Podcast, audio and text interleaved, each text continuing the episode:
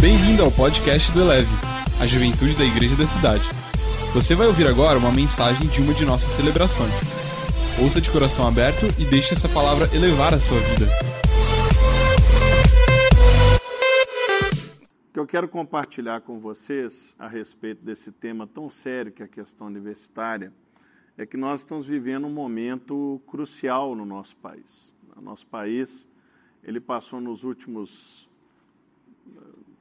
fazer as contas aí, nos últimos 40 anos, principalmente, nos últimos 30 anos, principalmente, é, por um processo de, é, vamos dizer assim, para usar um termo leve, né, de tomada, assim, os, os ambientes sociais importantes e influentes da nossa sociedade foram tomados por uma linha de pensamento, por uma linha de ação, por uma linha filosófica que se opõe completamente àquilo que nós cremos que seja a verdade.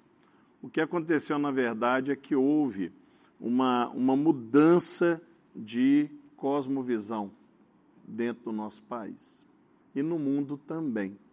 O nosso país é, sofre os reflexos dessa mudança de cosmovisão. O que, que é cosmovisão? É a forma pela qual você vê e interpreta o mundo. E o que, que acontece? Você tem áreas dentro da sociedade que influenciam a forma de interpretar essa sociedade. Você tem, por exemplo, as artes, você tem as mídias, você tem a ciência, você tem a política. São alguns exemplos, tá? Existem outras esferas, a religião, a família, tá? É, e o que, que aconteceu nos últimos tempos? O que tem acontecido é o seguinte: as artes passaram a ser uma ferramenta ideológica. Isto é, você usa uma embalagem artística para vender uma ideia. Como, por exemplo, exemplo que eu gosto de dar muito. A questão afetiva hoje, ela não é tratada da mesma forma que era tratada há 40, 30 anos atrás. Mudou muito. Mudou muito. Então, por exemplo, é, um dia desse eu estava assistindo no YouTube uma cena da escolinha do professor Raimundo. Aí eu assisti uma cena dos Trapalhões, por exemplo. É uma cena do Chico Anísio, programa Chico Anísio, programas humorísticos.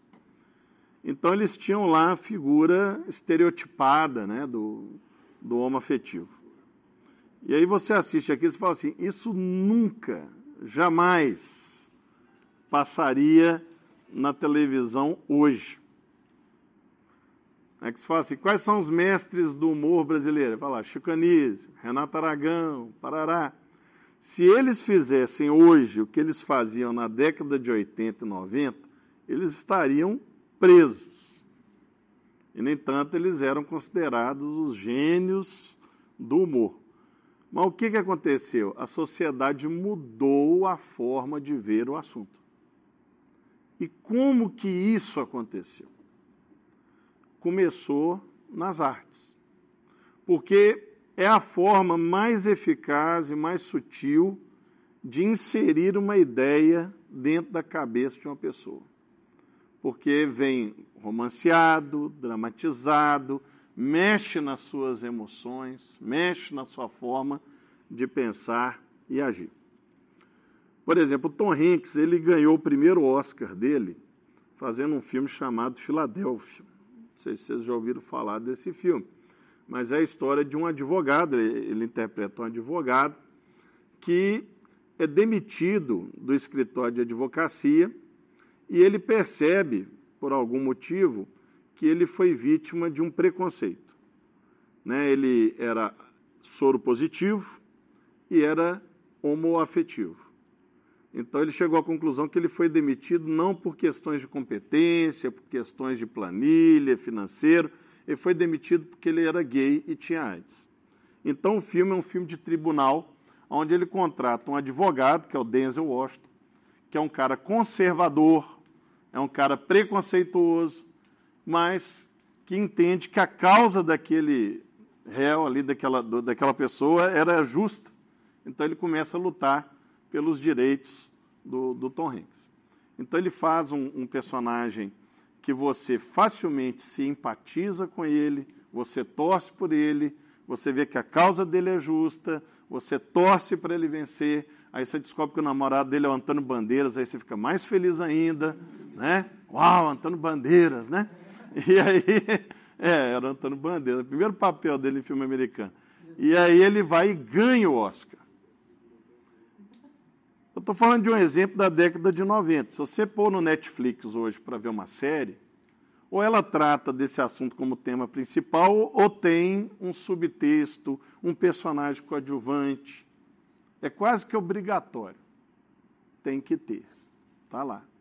E aí você é, assiste aquele seriado, constrói a empatia, assim, poxa vida, que coisa linda, que coisa maravilhosa, é isso aí mesmo. E o Tom Hanks, o que, que ele fez? Na hora que ele recebeu o Oscar, ele dedicou o Oscar para o professor de teatro dele, meu primeiro professor de teatro, que era gay. Então ele chamou, ele pegou o fato que era uma ficção e trouxe para a realidade. Então a arte nada mais é do que um mimetismo da realidade. Só que como a embalagem ela tem drama, ela tem emoção, ela tem empatia, você absorve aquilo de uma forma muito mais sutil, muito mais é, palatável, vamos dizer assim. Né?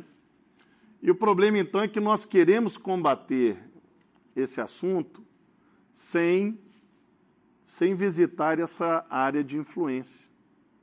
Os cristãos eles não investem na arte na maioria das vezes, como uma ferramenta de contraposição. Nós temos muitos trabalhos artísticos para a própria igreja, para a própria igreja. Mas nós não investimos lá na Faculdade de Belas Artes, na Faculdade de Publicidade, na Faculdade de Design. Nós não investimos em formar cristãos na Faculdade de Teatro, então não se formam muitos artistas cristãos para trabalhar de uma forma ampla a arte, de uma forma ampla. Então o, o, o Marco falou aí, por exemplo, do devocional da turma da Mônica. Então eu fiz, né, graças aí a o, o editor está aí, o Simval, né? O pé dele. Então o Simval ele conseguiu estabelecer uma parceria com a Maurício de Souza Produções. Então, nós conseguimos pegar a turma da Mônica para falar sobre princípios cristãos. Então, qual que foi a reação, de uma forma geral, no começo da igreja? Isso é um absurdo. Nós não podemos apoiar uma coisa dessa. É o mundo está entrando na igreja. O mundo está entrando na igreja. Essa é a primeira reação. Assim, como assim? Cebolinha está pregando, a Mônica está pregando o evangelho, né? o Cascão é espírito imundo, a Magali é a gula. Né? Muitos criticaram o, o, por causa do Maurício de Souza, porque muitos têm uma visão é, de que ele não é cristão. Né? Então tem todo esse houve todo um movimento, né, Simval, assim, de resistência. E ninguém tinha lido nenhuma página. Talvez não tinha visto nem a capa do material. Mas já pá, pá, pá, dificuldade de entender isso. Por quê? Para que isso? Já tenho esmilinguido. Assim, esse pastor de Lagoinha já tenho crianças diante do trono. Tem a Cristina Mel, tem a Aline Barros, tem. Aí começa a citar Mig Meg, Salte, Print, Louvores da Garotada. Esmilinguido já citei, não prestou atenção. Tem tudo isso. Mas o que pessoa, as pessoas não entendem é que esse material, ele não é para a igreja. A igreja tem muito material. Quem é da igreja, se não quiser adquirir o material, tem outros materiais. Não com a qualidade que o Simval fez, parabéns. Assim, manter uma boa relação com a editora. Mas, se uma criança que não tem o contato com, com a igreja, que não tem uma empatia, uma associação semiótica de olhar para o material ali, ver uma formiga e falar assim: poxa, isso aqui me interessa. Aquilo ali vai passar. Mas quando ela vê a Mônica, Cebolinha, o Cascão, a Magali, ela faz uma associação, porque isso ela conhece. E aí você entrega aquele material para ela, ela vai ler e vai ser evangelizada. É um material missiológico, é um material missionário. Agora, para eu ter esse material, tem que ter alguém que mexe com história em quadrinho. Tem que ter alguém que mexe com editoria. Tem que ter um diagramador, um designer.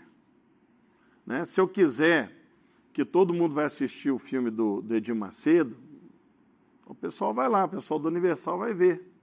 Mas é, pegar, fazer um filme comercial,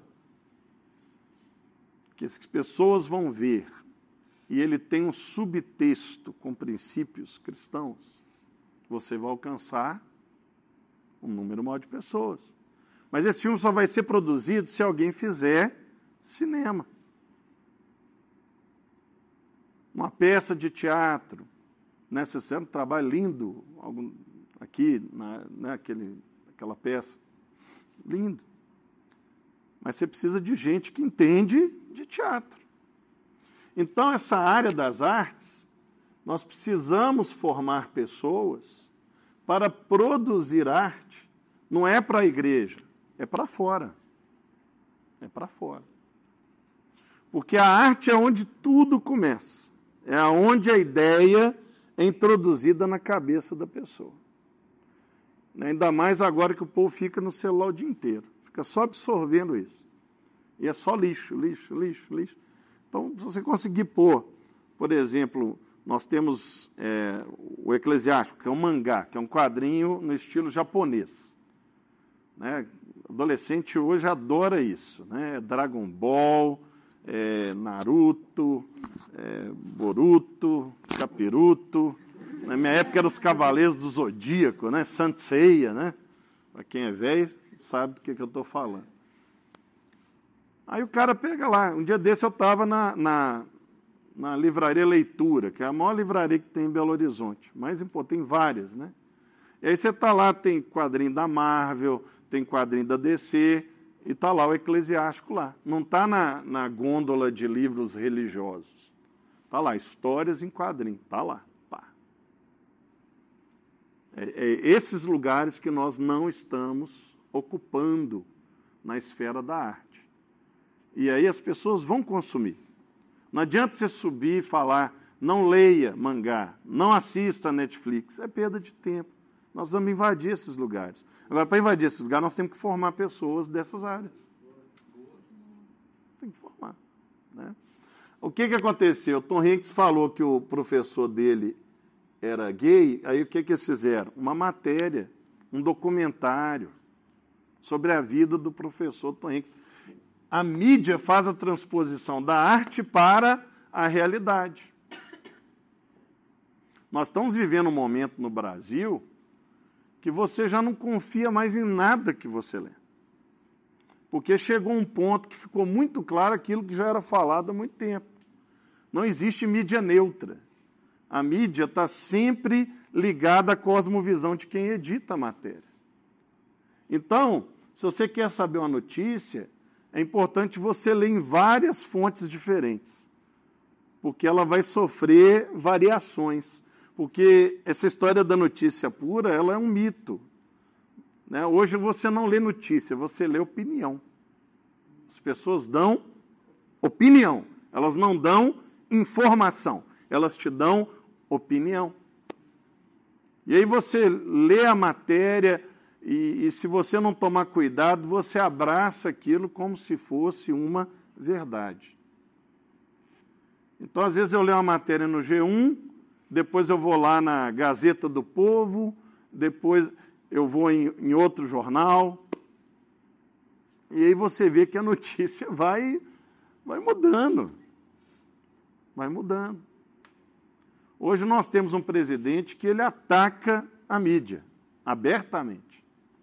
Então, todo dia tem notícia muito ruim a respeito dele, na maioria das mídias. E eu estava falando com o Simval isso, que ele é que pauta a mídia, porque ele não cala a boca. Então, toda semana ele cria uma pauta nova para a mídia. Então, essa semana é a Amazônia, mas semana passada era o presidente da OAB, que falou do pai dele, ó, me procura para saber a respeito do seu pai. Né?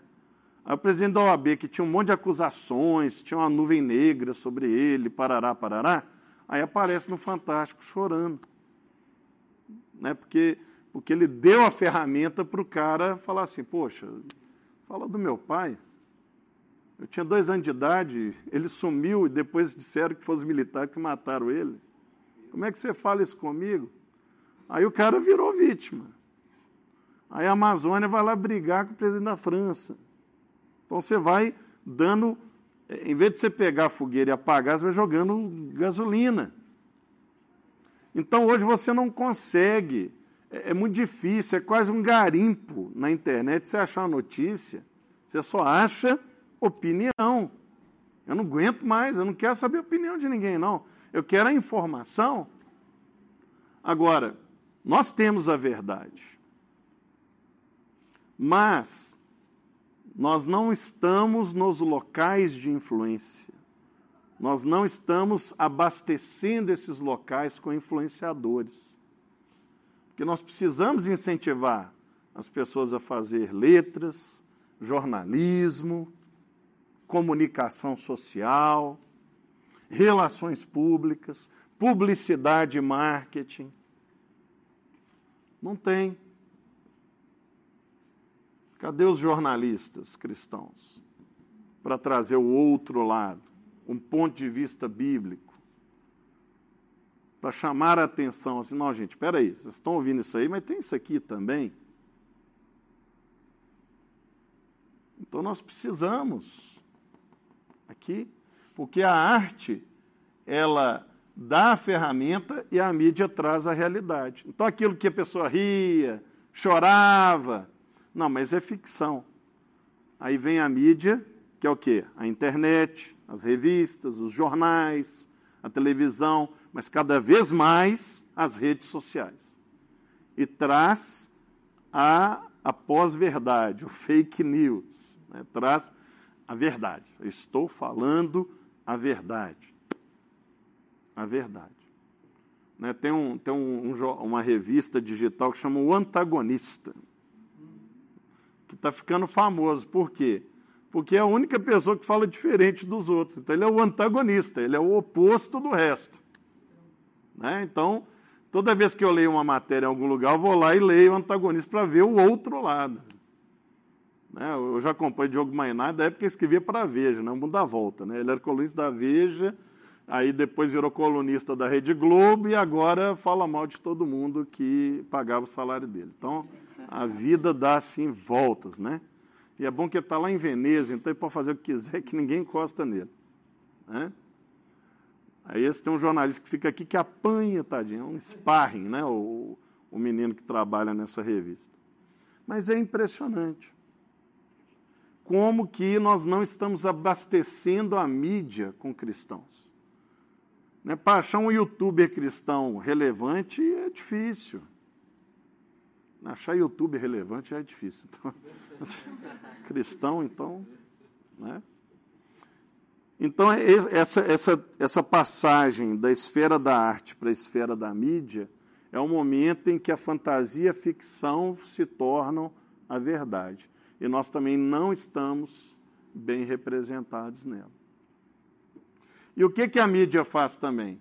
Começa a divulgar as pesquisas científicas, começa a chamar os especialistas, a ciência, né? chama o psicólogo, o psiquiatra, o médico, o físico, o químico, o biólogo, né? o, o geólogo,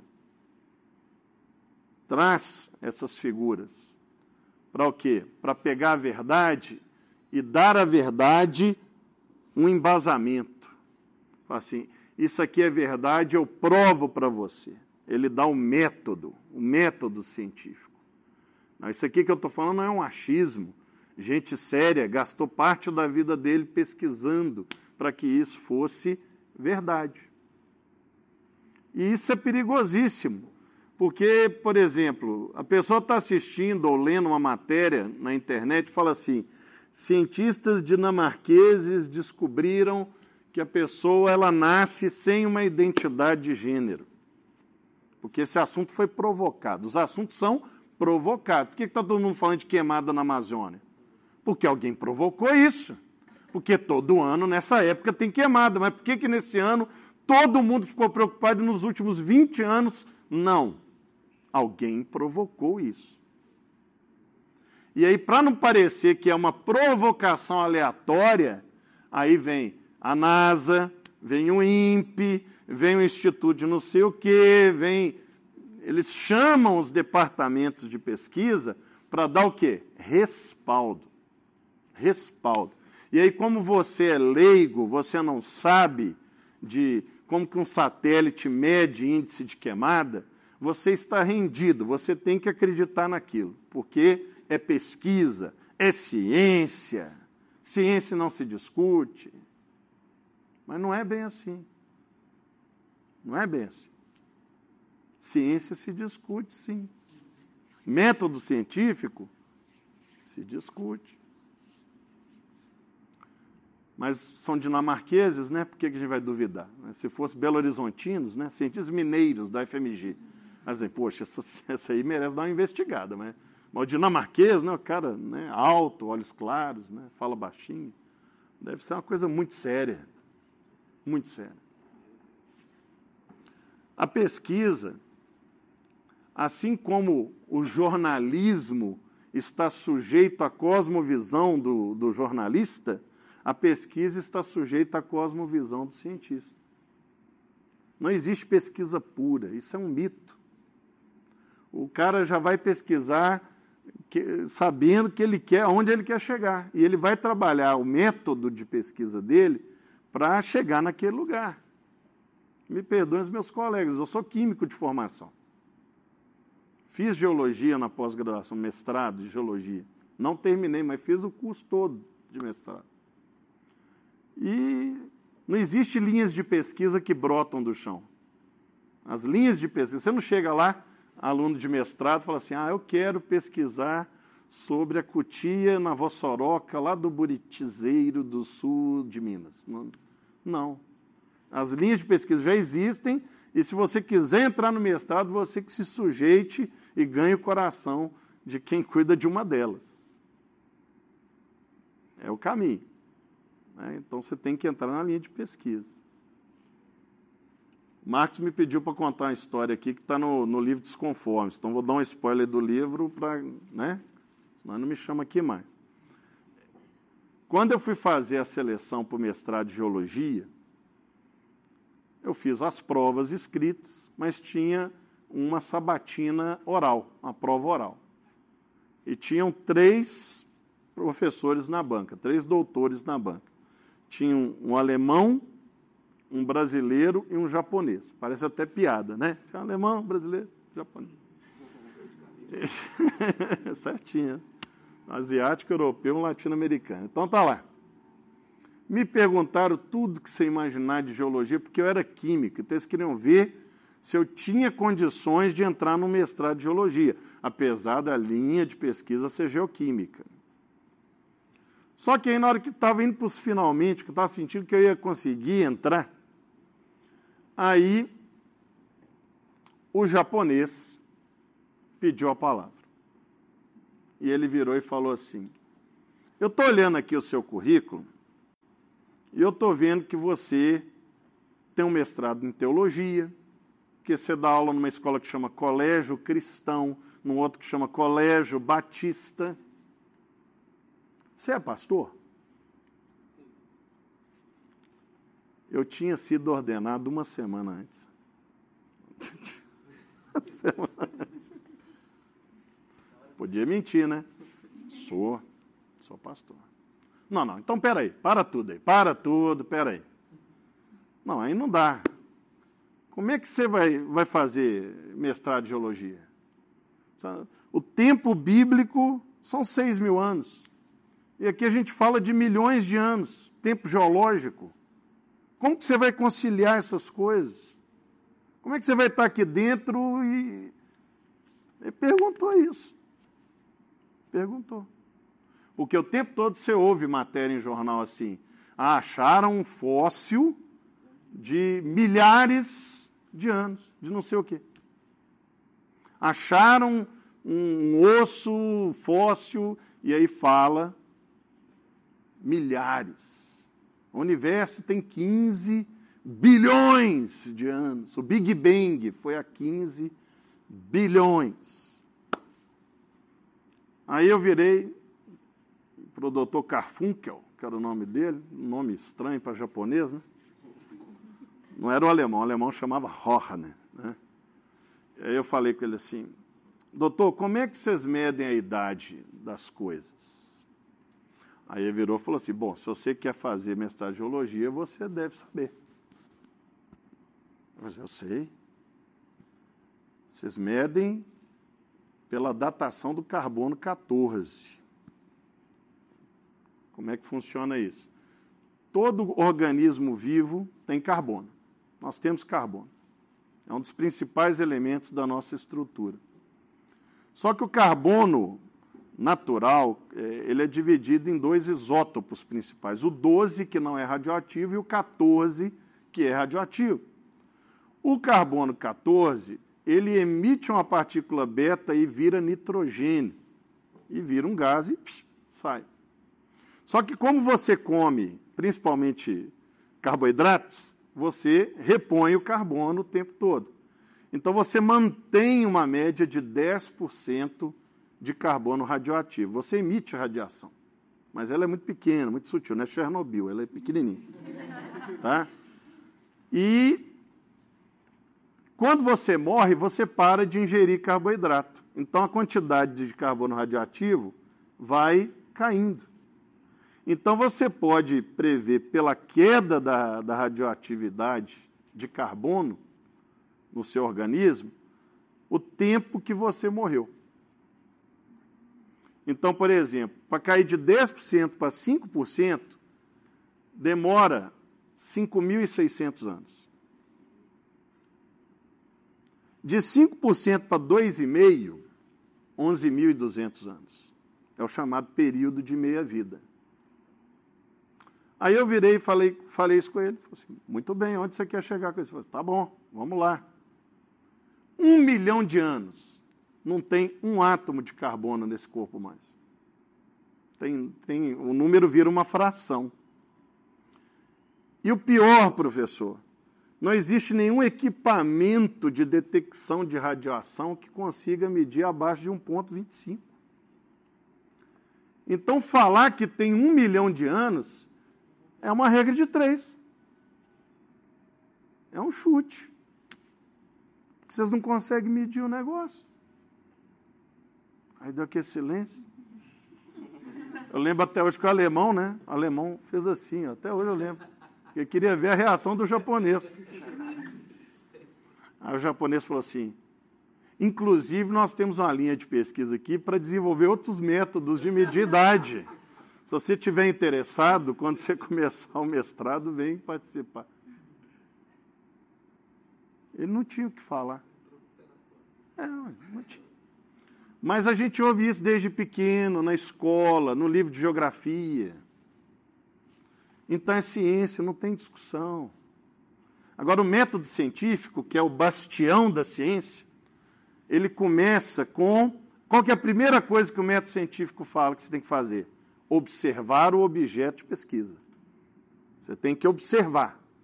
A primeira coisa do método é a observação. Depois você levanta hipótese, testa hipótese, ela vira teoria, depois ela vira lei. Mas o primeiro passo é a observação. Você observa. Mas aí o que, que o, o Heisenberg descobriu? Teoria da incerteza de Heisenberg.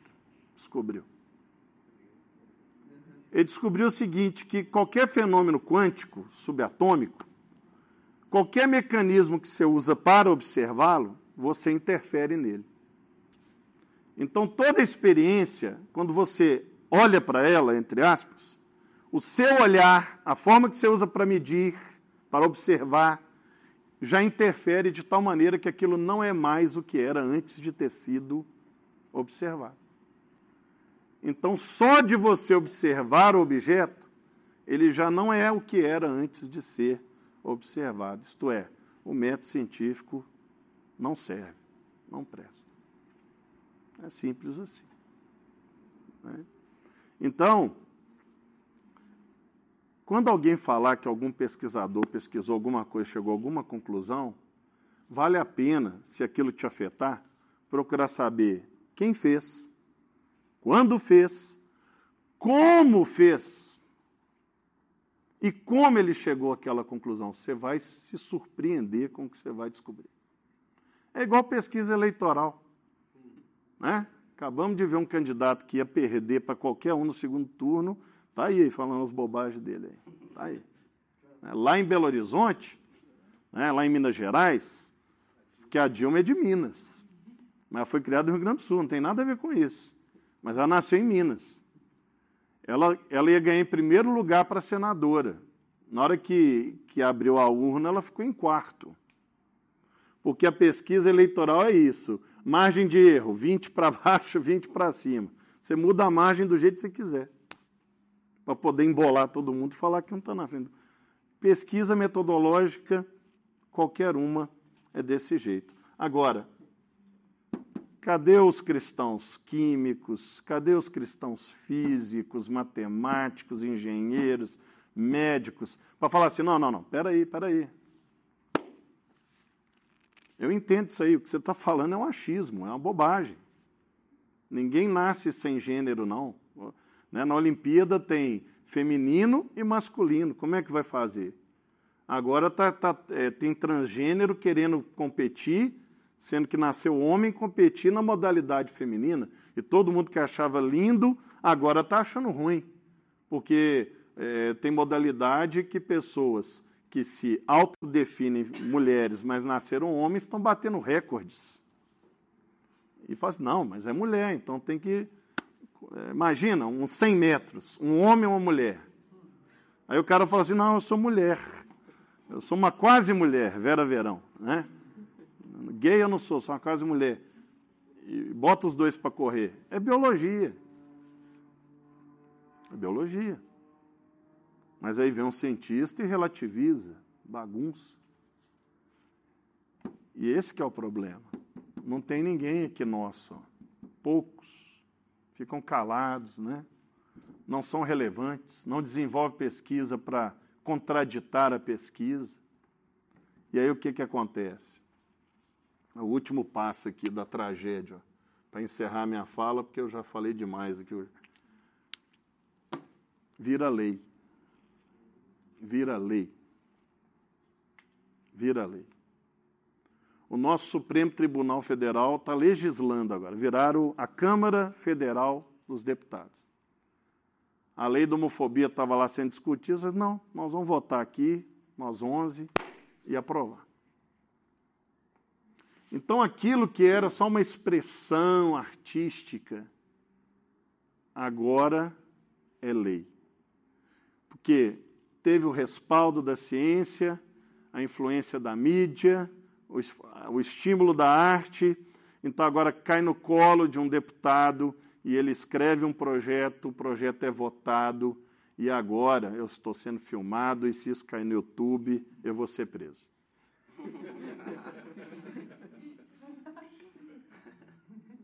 Tomara que isso seja editado em nome de Jesus. Tá bom. Por quê? Porque inventaram a palavra homofobia, que a etimologia é medo do igual, né? Não tem nada a ver com ódio porque a pessoa é homoafetiva. Uma coisa é nós trazermos a nossa opinião bíblica, outra é mandar matar. Mas para eles é a mesma coisa. Ideologia de gênero. O menino nasce, deixa ele escolher o sexo quando ele achar que deve escolher. Né? Tinha até lei para menino poder mudar sexo sem ter que ter autorização do pai, mesmo sendo de menor. Tem essa lei no Senado lá. Outra que autoriza pais e filhos a terem relações sexuais. Está lá. Agora você fala assim: não, mas tem deputado crente. Tem deputado crente. A maioria fazendo a gente morrer de vergonha, porque está lá para arrumar granito para pôr na igreja. Para defender os interesses da sua denominação. Não está lá para defender a justiça de Deus. Nós primeiro precisamos é que nós queremos só formar missionário e pastor e não entende que precisamos formar engenheiro, artista, cientista e político. Tem pessoas com vocação, dom de governo, pessoas que Deus deu dom para governar. Né? O maior exemplo na Bíblia foi Daniel e também José. Eram homens poderosos no espírito, profetas, mas espetaculares gestores, administradores. A Bíblia fala que tinham três governadores, Daniel e mais dois. E, o, e o, o, único governo que prosperava era o de Daniel, porque não havia corrupção. E o rei começou a pensar assim: eu vou dar tudo para Daniel governar, porque tudo que eu ponho na mão dele prospera. E foi esse motivo pelo qual fizeram toda aquela armação para jogar ele na cova dos leões. Porque quando alguém se destaca por causa da moral, por causa do caráter, os corruptos têm que se mobilizar rápido ou para desqualificar essa pessoa ou para tirá-lo do mapa, que é o que estão fazendo agora com o Sérgio Moro e com o Deltran. Né? Que é uma pessoa que se levanta por uma questão de princípio e caráter, e aí é o seguinte: o, o senador Demóstenes Torres, alguns anos atrás, pegaram uma escuta dele fazendo coisa errada mas a escuta era ilegal. Aí um certo ministro chamado Gilmar Mendes falou assim: realmente, ele cometeu o crime, mas como a forma de obter a informação foi legal, então nós não podemos condená-lo.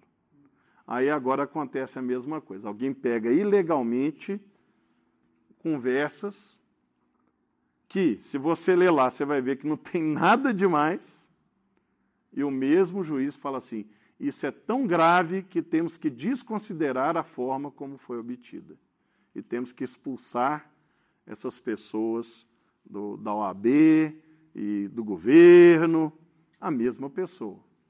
Por que, que isso acontece? Porque não tem um cristão lá, uma voz, um João Batista. João Batista era o procurador-geral de Jerusalém. Ele que apontava a corrupção de Herodes. Ele que apontava. E Herodes tinha vergonha dele, porque João tinha autoridade para falar. Precisamos formar. Fazer curso de administração pública, escola de gestão, né? Fundação Getúlio Vargas, Fundação João Pinheiro, diplomatas, Fundação Castelo Branco, cristãos, homens de caráter, para ir lá e denunciar o pecado, ir no microfone lá da Câmara e denunciar. A igreja precisa acompanhar o que está acontecendo nas casas legislativas. Lá na Lagoinha a gente tem um grupo de ações políticas que acompanha. E hoje o, o rapaz que era líder do grupo de ação política, hoje ele está é, no Ministério da Damares Alves. Está lá dentro. Hoje é outra liderança. Então, queridos, o nosso esforço é trazer cristãos para todas as esferas de influência da sociedade.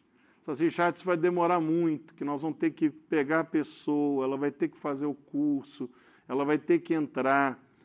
Queridos, essas pessoas já existem.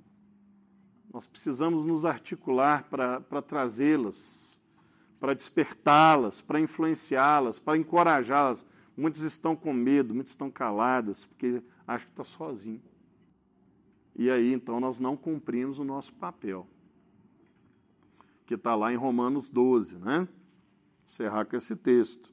Rogo-vos, pois, irmãos, pelas misericórdias de Deus, que apresenteis vosso corpo sacrifício vivo, santo e agradável a Deus, que é o vosso culto racional.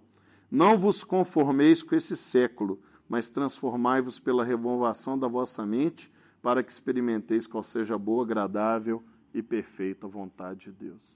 Esse século quer definir a sua forma. Quando fala não se conformeis, é isso. Há uma pressão para você ficar no formato que o mundo quer.